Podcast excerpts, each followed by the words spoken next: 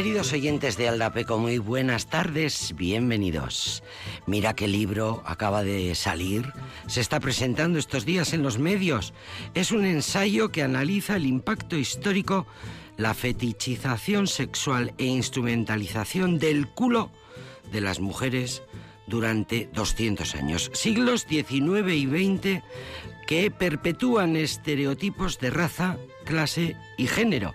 La autora es la periodista estadounidense Heather Redke y gracias a su investigación y recopilación de datos nos enteramos de que, por ejemplo, hasta el año 2014, el culo de los pantalones vaqueros que se vendían en las marcas más importantes del mercado había sido diseñado ateniéndose a las medidas de lo que la revista Vogue de Estados Unidos había definido como el culo que está moldeando nuestra nación o las mejores nalgas del mercado, es decir, el trasero pequeño y tímidamente respingón de la modelo estadounidense de Los Ángeles, Natasha Wagner, cuyo culo y proporciones estuvieron de moda hasta 2014. En este libro de la estadounidense Heather Radke, que se titula Bats, hace un análisis cultural para demostrar cómo en los dos últimos siglos se ha hecho del culo un fetiche que se convertirá en un indicador de los sesgos de clase, de género y de raza. Dice la autora, el trasero se ha utilizado, ella es muy fina, el trasero se ha utilizado para reforzar las jerarquías raciales. Es un barómetro del trabajo duro y un medidor del deseo y la disponibilidad sexual. La forma y la talla del trasero de las mujeres se ha percibido como un indicador de su naturaleza, de su moral, su femineidad e incluso su humanidad. Hace 200 años, sigue contando la autora, se instauró la idea de que las mujeres con trasero grande eran menos inocentes, más amorales que las mujeres con trasero pequeño. Era una forma de dejar claro que consideraban a las mujeres africanas hipersexuales y a las blancas sexualmente inocentes. El ensayo es un viaje hasta el colonialismo y la popularización del discurso eugenésico y racista que dominó la ciencia del siglo XIX y inicios del XX y que son claramente apunta la autora el origen de estos estereotipos. Un caso terrible, espeluznante, es el de una mujer de nombre Sarchi Bartman, conocida como la Venus de Otentote. Fue una aborigen Coe, nacida en la década de 1770 en Sudáfrica, que fue capturada por colonos holandeses para pasar a ser explotada y esclavizada como un monstruo de feria. El gran culo de la mujer se exhibió primero ante los blancos de Ciudad del Cabo, a los que se les permitía pincharle el trasero con un paraguas para comprobar si era real, y después en Londres con enorme éxito de público y de prensa. Como suelen avisar en los audiovisuales, lo que ahora estamos leyendo puede afectar, puede herir y mucho, y lo hace nuestra sensibilidad. Gran parte de la historia del culo es una historia de control. La moda, la ciencia y el fitness tienen antecedentes de ser cómplices en el proyecto de tratar de organizar los cuerpos, convertirlos en metáforas, crear jerarquías. Pero una de las mejores cosas de los cuerpos humanos es que inherentemente nos resistimos a ese control. Hay muchos ejemplos de esto, desde activistas drag y mujeres del fat fitness, hasta el hecho de que es básicamente imposible crear tallas estándar para la ropa de la mujer. Y esto lo denuncia esta autora, eh, Heather eh, Redken, eh, que hace cronología en este ensayo que nos lleva por los miriñaques, aquellas armaduras de finales de los 19 que impedían la movilidad sana de las mujeres de la alta sociedad, insistimos, de la alta sociedad y de las mujeres blancas, en aquella figura plana y rectangular después que se impusieron, que impusieron las revistas de moda en los años 20, ¿os acordáis? Pasando por la cultura del aeróbic de los años 80 del siglo XX. Para conseguir glúteos, glúteos de acero, el boom del aeróbic, el culo bien duro. Y después por el culo, luego llegó la moda del culo plano en los inicios de los años 2000, como decíamos antes. Bueno, pues eh, por cierto, em, el consumo de drogas, la heroína, eh, la, extrema delgadez producto del consumo de estas drogas se llamó el heroin chic y dio lugar también a una moda de un cuerpo escuálido, muy flaco, enflaquecido, eh, pálido, ojeroso eh, y por supuesto con el, con el culo plano. La de cosas que te enteras leyendo a esta periodista estadounidense, a esta mujer de nombre Heather Redke, cuyo libro eh, recomendamos en este programa. El canon de belleza que decía ayer la profesora Isidora en Borujo, eh, desde los tiempos de los griegos, incluso antes, que los griegos eh, tenían sus propios ritmos, sus propios cánones, sus propios maneras de estipular y de medir y de concretar qué era bello y qué no y que tenía que ver mucho con la naturaleza, decía Isidra Embrujo ayer. Bien, la canción que viene ahora mismo es el colmo de la sensualidad y es para bailar.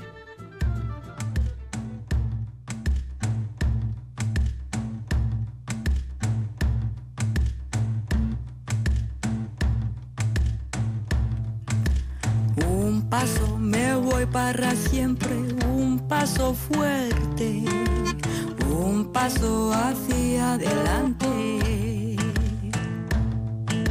Dos pasos me voy sin mirarte, tan lejos pise. Dos pasos y ya te olvidé. Tres pasos ya son hacia el este, el sur, el oeste. Tres pasos creo mucho me parece. ¿Y cuando volverá? Je ne reviendrai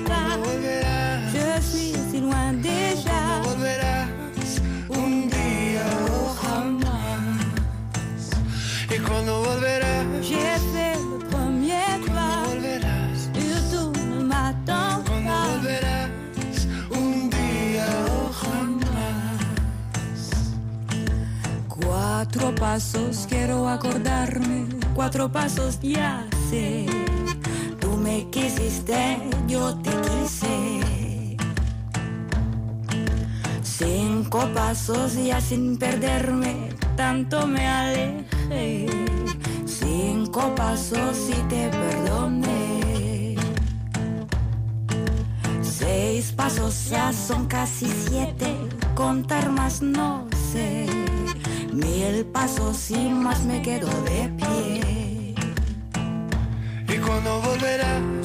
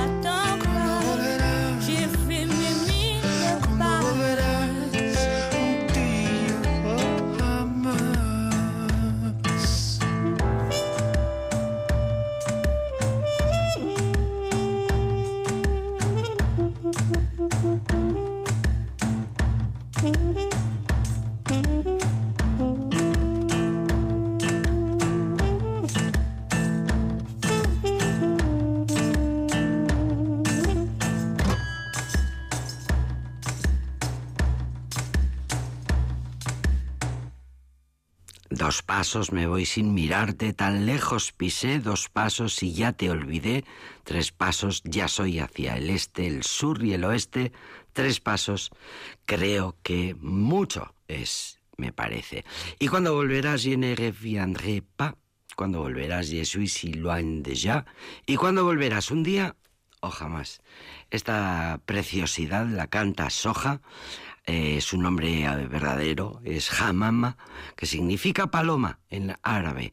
Soja nació en Marsella, eh, sus orígenes están en África, nació en 1976, padres argelinos de origen saharaui y sudanés, crece en una familia que le hace amar el funk y el soul y la chanson francesa desde niña, desde chiquitina, con 12 años empieza a cantar y encuentra en el Caribe su gran inspiración, haciendo de Celia Cruz su referente.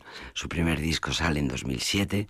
Éxito instantáneo, se reedita después y ahí la tenemos eh, de su disco Tourbillon, Mil Pasos, esta canción, una letra de que habla, que habla de cómo a poco a poco cuando una pareja se rompe y cómo para una parte es una liberación, cómo va siendo esa liberación, mientras que para la otra parte de la pareja es un dolor desgarrador. Bueno, una preciosa canción llena de sentimiento y llena de sensualidad para bailar y para arrancar este programa que se llama Aldapeco.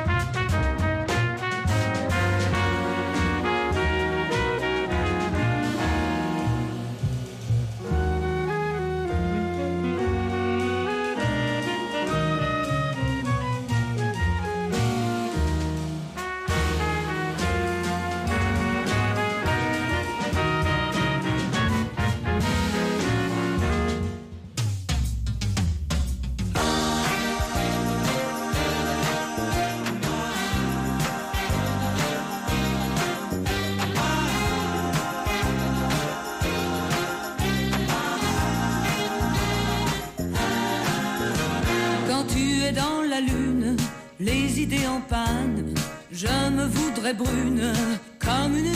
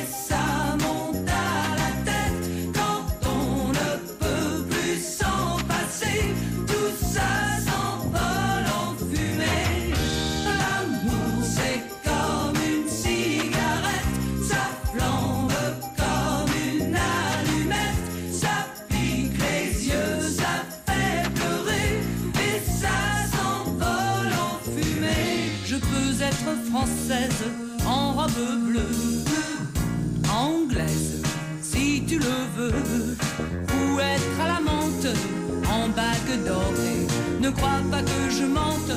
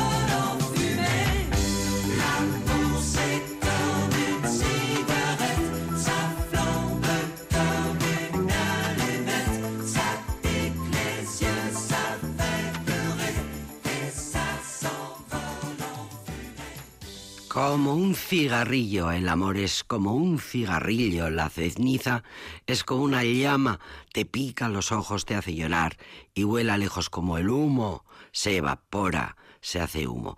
Mira qué cosas en un par de generaciones o tres ya nadie hará metáforas con el, tabaco, ni con el humo, ni con los cigarrillos, porque ya estarán prohibidísimos y erradicadísimos del todo.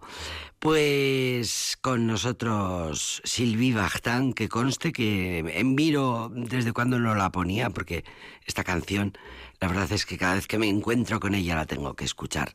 Es, eh, bueno, la, me gusta compartirla, porque es muy, muy de venirse arriba. La verdad es que es uno de los grandes éxitos de Sylvie Vartan, la que fuera eh, un icono de la chanson francesa y de la belleza francesa, hablando de cánones.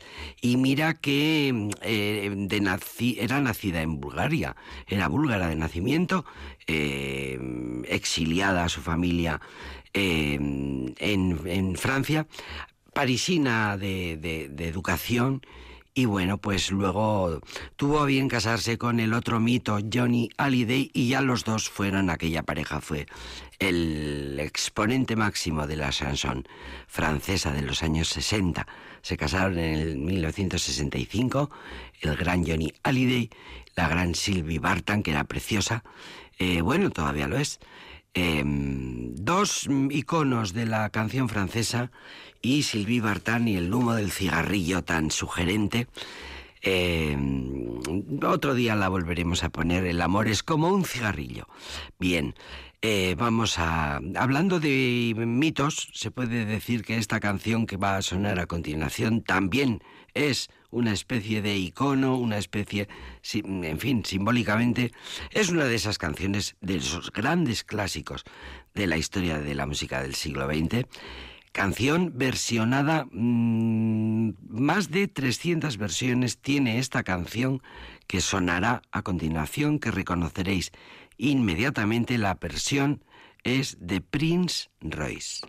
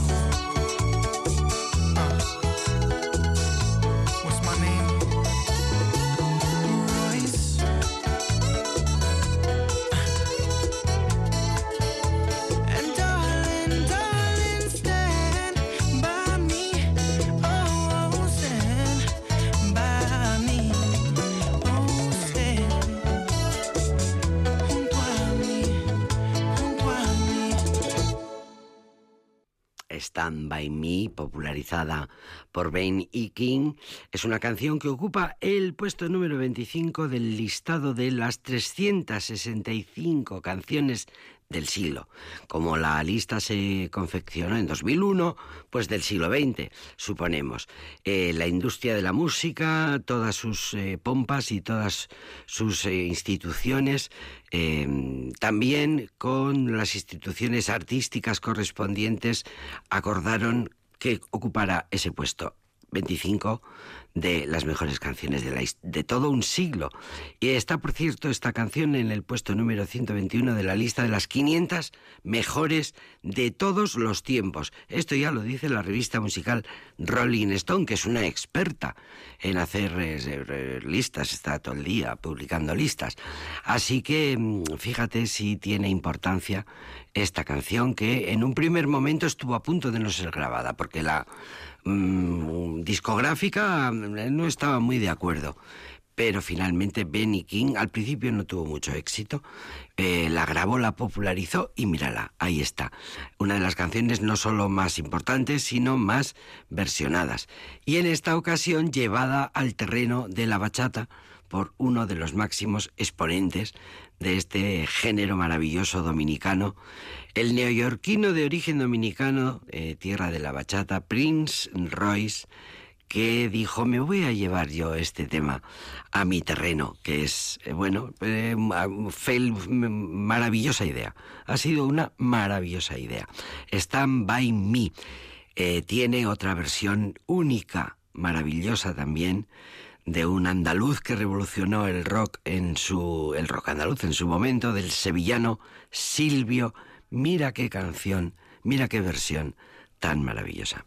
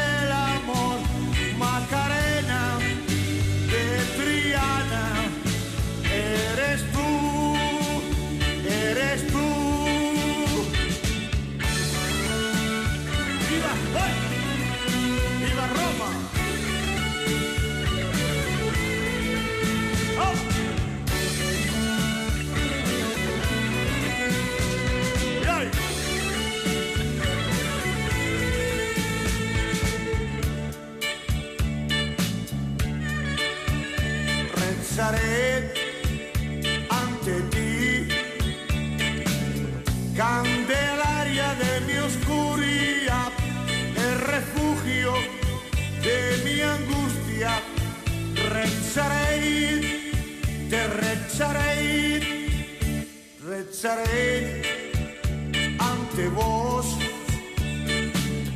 porque al verbo diste encarnación, yo pronuncio tu dulce nombre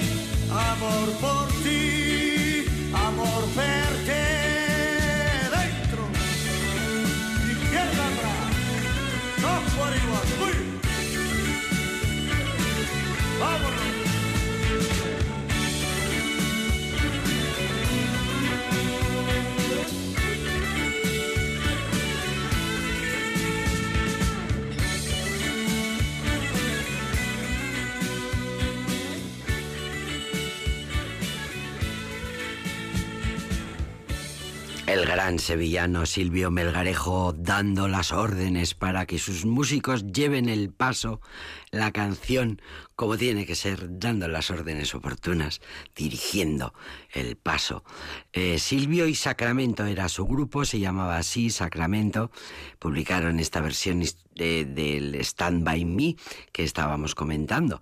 Era Silvio Melgarejo, un músico de culto, que contaba, pues eso, con la admiración y con el culto por parte de sus eh, compañeros artistas, principalmente provenientes del mundo del rock, como Miguel Ríos, Luz Casal, Enrique Bumburi era una estrella absoluta para sus colegas músicos. El gran loco de la colina Jesús Quintero lo llevaba siempre a sus programas y gracias a él Silvio Melgarejo pudo ser eh, conocido fuera mm, más allá de las fronteras del ámbito andaluz. Silvio Fernández Melgarejo, más conocido por su nombre artístico Silvio, conocido queridísimo, muy apreciado personaje andaluz, sevillano, carismático, iconoclasta y cofrade. Reconocido artista, rockero y cofrade, le preguntaba Quintero, ¿y eso cómo se hace? Eh, por cierto, se pueden ver las entrevistas en YouTube, eh, no tienen pérdida. Era un gran personaje, Silvio Fernández Melgarejo. Y su grupo, Sacramento. Por cierto, en ese grupo, Pájaro, que ha estado este fin de semana en la Sala Gil Dorado. Eh, qué bien, qué bien cómo se, cómo se lía todo. Había nacido Silvio en la Roda de Andalucía, Sevilla, en 1945. Murió muy joven, en octubre de 2001. Fue uno de los exponentes más importantes del llamado rock sevillano y muy importante en la, en la producción, en el empuje en la promoción que tuvo el rock andaluz en su conjunto. Y ahora vamos con una canción que comparte título con la anterior, aunque va por otros derroteros. Hay una canción también muy conocida que vais a reconocer inmediatamente. Stand by Your Men.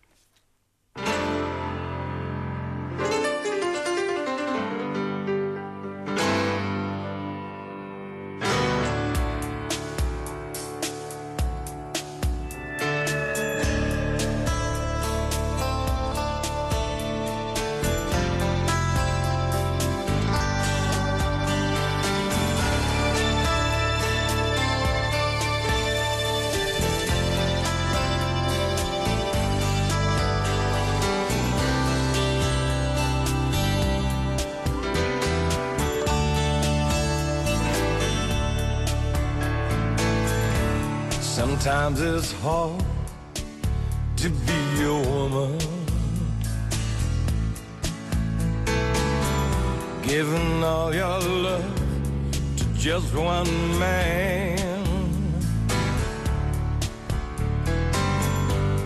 Oh, you have bad times, and you have good times doing things that you don't understand. Hey, but if you love him, you forgive him. Even though he's hard to understand. Oh, and if you love him, oh, be proud Cause after all, he's just a man.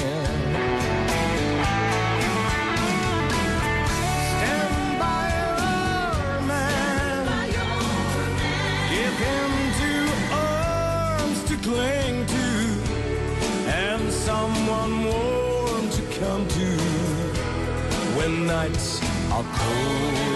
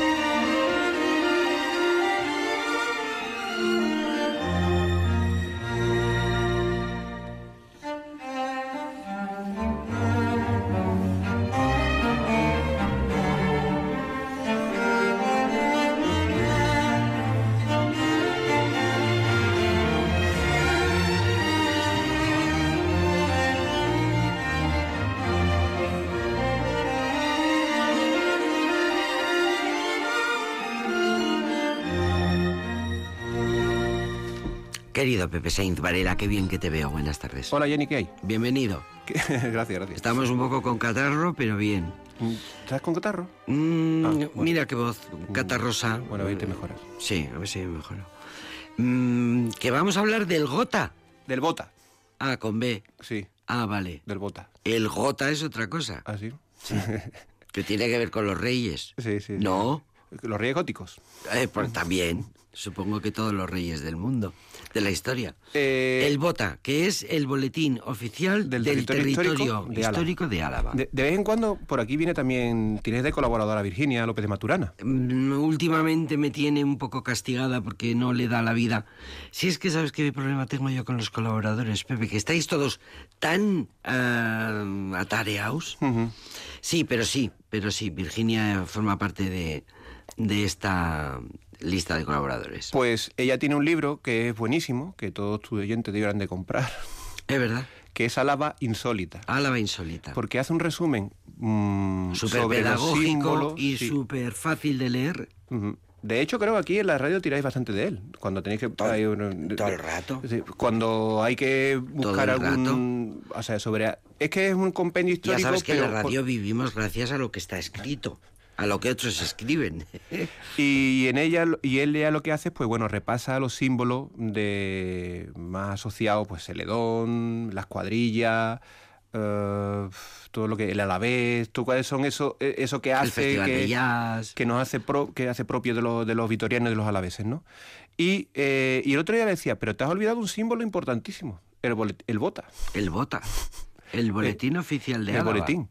Bueno, a ver, no quiero decir, tampoco es que fue de una cosa, pero que el boletín oficial, el bota, es, forma parte de esa. Es uno de los símbolos más, como la bandera, la casa palacio, El pendón. el, el pendón, el diputado general, la retreta, Sí, bueno, eh, y, y ¿por qué? La jura de Arriaga. porque todo forma parte de, de esos símbolos que hacen que, bueno, que funcione mejor o funcione peor, que eso son cuestiones ya internas que tampoco el ciudadano tiene por qué saber, eh, muestran a, a todo el mundo como que está todo en marcha, como que la administración Mira funciona de cosas que hacemos. eh, y que no se para y que no se detiene y que de forma eh, prefijada vas a tener tu boletín cada martes y cada jueves de la semana. Espero haberte dicho bien, que se publica los martes y los jueves. Y, y bueno, el, y yo lo que quería era explicarte un poco esto de los boletines oficiales, de dónde procede, qué es lo que... Pues claro, a veces cuando hablamos de la historia en general y, y hablamos, ¿por qué esta norma fue aprobada por Carlos III o por, o por Felipe II? Y yo creo que igual nos hacemos algo así como imaginamos que cuando se publicaba una ley en la Edad Moderna, mucho antes del siglo XIX, de la, pues que todo era eh, tenía la misma perfección que ahora, que enseguida se transmitía más o menos rápidamente la norma a todas las provincias y se publicaba en un boletín, con lo cual era sabido de todo el mundo. Y eso no era así. Es decir, está, eh, el Estado, digamos, actual, que bebe directamente del Estado del- creado en el siglo XIX, los Estados-nación, a partir de las revoluciones eh, liberales, pues uno de los elementos que ponen en marcha para aglutinar, para centralizar, para, mm, para mecanizar la, la función del Estado y del gobierno de la administración son los boletines oficiales. Y porque antes, hasta, hasta el siglo XIX, los boletines eran, se llamaban gacetas. Eh, de hecho, eh, tardó mucho el boletín oficial de español en llamarse Boletín Oficial del Estado, el que le pone el nombre Franco. Se llamaba Gaceta. Gaceta de Madrid. Y, y las gacetas eran como una especie de periódicos de corte donde se... Eh, con- el nombre se lo puso Franco, dices. Sí, Boletín Oficial del Estado. Bueno, no sé si directamente él, pero quiero decir, la idea Sí, era de sí, una... Entonces la, el- la idea era, eh, pero anteriormente ya funcionaba con boletín oficial. Las primeras gacetas eran una mezcla de noticias, pero de noticias de ha caído un, se ha hundido un barco en no sé dónde, o han robado no sé cuánta la- alhaja en la iglesia no sé qué. Y eran noticias más o menos locales e internacionales y luego mezclado con alguna disposición general que acaba de publicar el gobierno. Eso es- y de hecho estuvimos aquí hablando eh, hace ya tiempo sobre la Gaceta, la Gaceta de Oficios del Gobierno de Vizcaya, que es el primer periódico que tenemos en, la- en las tres provincias, que es de los franceses. Que la- el- Me- sí, es verdad. y, y una vez vino por aquí Pachiviana también, Sí. hablando de la Gaceta de Vitoria, que realmente fue el primer periódico, entre comillas, much- much- muchas comillas, Muchas comillas. de, de Vitoria, porque en realidad era un órgano de comunicación política de, de los franceses de la- durante el tiempo que estuvieron Eh, aquí en la que invasión. publicaban siempre todas sus hazañas y todas sus conquistas. es. Como le llamaban a la época los diarios de los Napoleones, porque solamente hablaban gloria y Mm. Solo, hazañas de, y... de, de Na- de Napoleón y de su hermano José, ¿no? De los dos. Y, y, mm, y luego eh, estas gacetas fueron evolucionando, mm, fueron el, el, eh, digamos, el mecanismo de transmisión de, de, de lo- de la ideología política durante también la- la- las guerras carlistas. La primera, mm, ya te digo que los boletines oficiales, el, el de Álava se crea en 1833. 1833. 33. Bueno. Pero no es porque, eh, sino porque es una orden que viene desde Madrid. Eh, la orden lo que dice es que eh, el- tienen que crearse en todas las provincias un... Fíjate que esto es justo después de la muerte de, Fer- de Fernando VII. Tiene que crearse en todas las provincias un órgano, o sea, un órgano quiere decir una- un, un sitio, un lugar donde los ciudadanos puedan leer cuáles son las, las leyes que se han publicado en Madrid y anuncios oficiales, pues que por edictos judiciales, etcétera. Entonces, todo eso. ¿Y quién es el- y los responsables de publicar esos boletines? Que realmente tenían un pliego, eran cuatro páginas. Eran lo- los- gobiernos civiles de entonces, que se llamaban subdele- eh, bueno, gobierno civil, lo que se- sería la subde- subdelegación del gobierno. Y solamente en 1850, a mediados de los años 50, 1850, pasan ya a ser dependencia, obligación, competencia de las diputaciones. Eh, y durante ese periodo, además coincide eh, 1833 hasta 1840, aquí tenemos la Primera Guerra Carlista y teníamos dos gacetas oficiales, dos diarios oficiales. La propia eh, que se publicaba, la de Álava se suspende, deja de publicarse y la que se publicaba era un, un oñate, que, de- que ya te puedes imaginar que era la, la- la del carlismo, la, la gaceta. Y en esas gacetas, pues sí que es verdad que todavía, aparte de publicar anuncios oficiales, leyes, normativas, etcétera, pues había mucha ideología política, porque básicamente eran catecismos políticos. Catecismos, argumentarios. argumentarios, ¿no? Eh, como, mm, pues bueno, pues para que, porque esta es la época en la que la... no hagáis caso. Eso es, eh, se ha, ha llegado una noticia y tal, esto es falso. eh, lo que tenemos hoy en, bueno, eh, teniendo en cuenta que en esta época no, no todo el mundo sabía leer, pero había que reunirse, pues el diario oficial iba a la, a la taberna y en la taberna lo- uno lo leía y 25 discutían sobre ello y enardecidamente, etcétera. Mucho, Pero- mucho interés, me parece. Eh, Porque luego te quería preguntar que a ver quién se lee el bota. Bueno, es que lo que te digo, en esta primera época todavía tiene mucho interés, ¿eh? Decir, tú te- de, de hecho, Claro, claro, en eso eh, es verdad, es verdad. El- porque- no hay nada. Es la única manera que hay Sí. en, el, en el siglo De enterarte de algo. En el siglo XIX, si no es a través de esto, no a no te ser que seas rico y Es estés verdad. suscrito a algún periódico de Bayona A no ser que seas o algo así, lo reciba caballerito de Azcoitia. El resto, pues lo que tiene que, pues lo que tiene a mano. Sí, y sí, los sí. edictos oficiales Es que verdad, publica el ayuntamiento, los pasquines que se publican por ahí más o menos anónimos y luego el boletín oficial, Es bueno, verdad. la gaceta.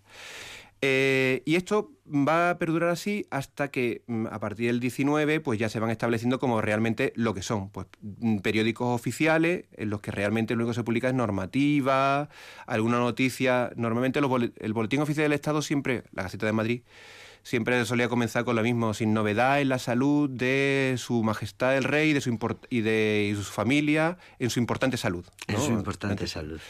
Y luego ya entraban eh, decretos. La Casa Real está genial, tranquilos, que nadie se Sí. preocupe. Y luego ya empezaban con los decretos, norm- Ah, leyes, orden- eh, reales órdenes comunicadas, eh, etcétera.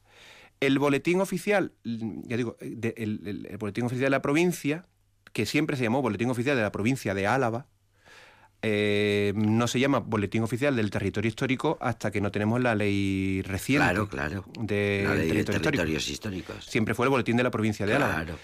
Porque creo que esto también lo hemos dicho alguna vez, eh, Álava fue provincia mucho antes de que hubiera provincias en España. Es verdad. Mm, en- lo que ocurre es que... Me recuerdo habértelo oído, sí. Sí que es verdad que cuando ya llegó la democracia, después de la... cuando ya termina el franquismo, empieza la democracia, el, hay una... se configura... y se aprueba la Constitución, la Ley de Territorio Histórico, hay una configuración de para distinguir el nombre de la provincia. Y de hecho, del, a partir del 79, en un pocos años, ¿eh? del 79 al 83, el boletín no se llama Boletín Oficial de la Provincia de Álava, es el Boletín Oficial de la Provincia Foral de Álava. Le añaden de repente foral para, como le pasa a Navarra, ¿no? que no es comunidad como el resto, es comunidad foral. Foral. Eh, y ya a partir de septiembre del 83, y además es que notas porque como que cambian el tamaño, cambian un poco el diseño, de repente se actualiza un poco la visión externa, ya es boletín oficial del territorio histórico de Álava, en el que siguen publicando todas las, eh, pues eso, todas las noticias oficiales. Las multas. Sí, en- de hecho creo que una vez te encontré a ti en un boletín No, oficial. sí. no. es una multa o algo No. así, ¿no? No Eh, será cierto. también cuando hay las elecciones, pues por ejemplo, eh, ¿qué es lo que, que publican en el voto? Pues todo lo que emana de las juntas generales, todos los acuerdos que se aprueban en juntas generales tienen que aparecer en el boletín oficial. Eh, todos los decretos, eh, los decretos forales de, que emanan también de la Diputación. Todo la- hay mucha, la o sea, sobre todo hay mucha noticia no- no- local, quiero decir, mucha normativa mm, publicada por los ayuntamientos, por los municipios, de vez en cuando algo, algo que procede de la, del gobierno vasco o del Estado, cuando es algo que afecta directamente a Álava, porque es un, un acuerdo, un convenio firmado por, la, por el territorio histórico, pues Se también, incluye también. se incluye, pero como tú comprenderás es algo que de lectura no voy a decir No obligada. fácil, no fácil, no no, fácil. y no voy a decir porque, porque básicamente solamente recurres a él cuando estás buscando una...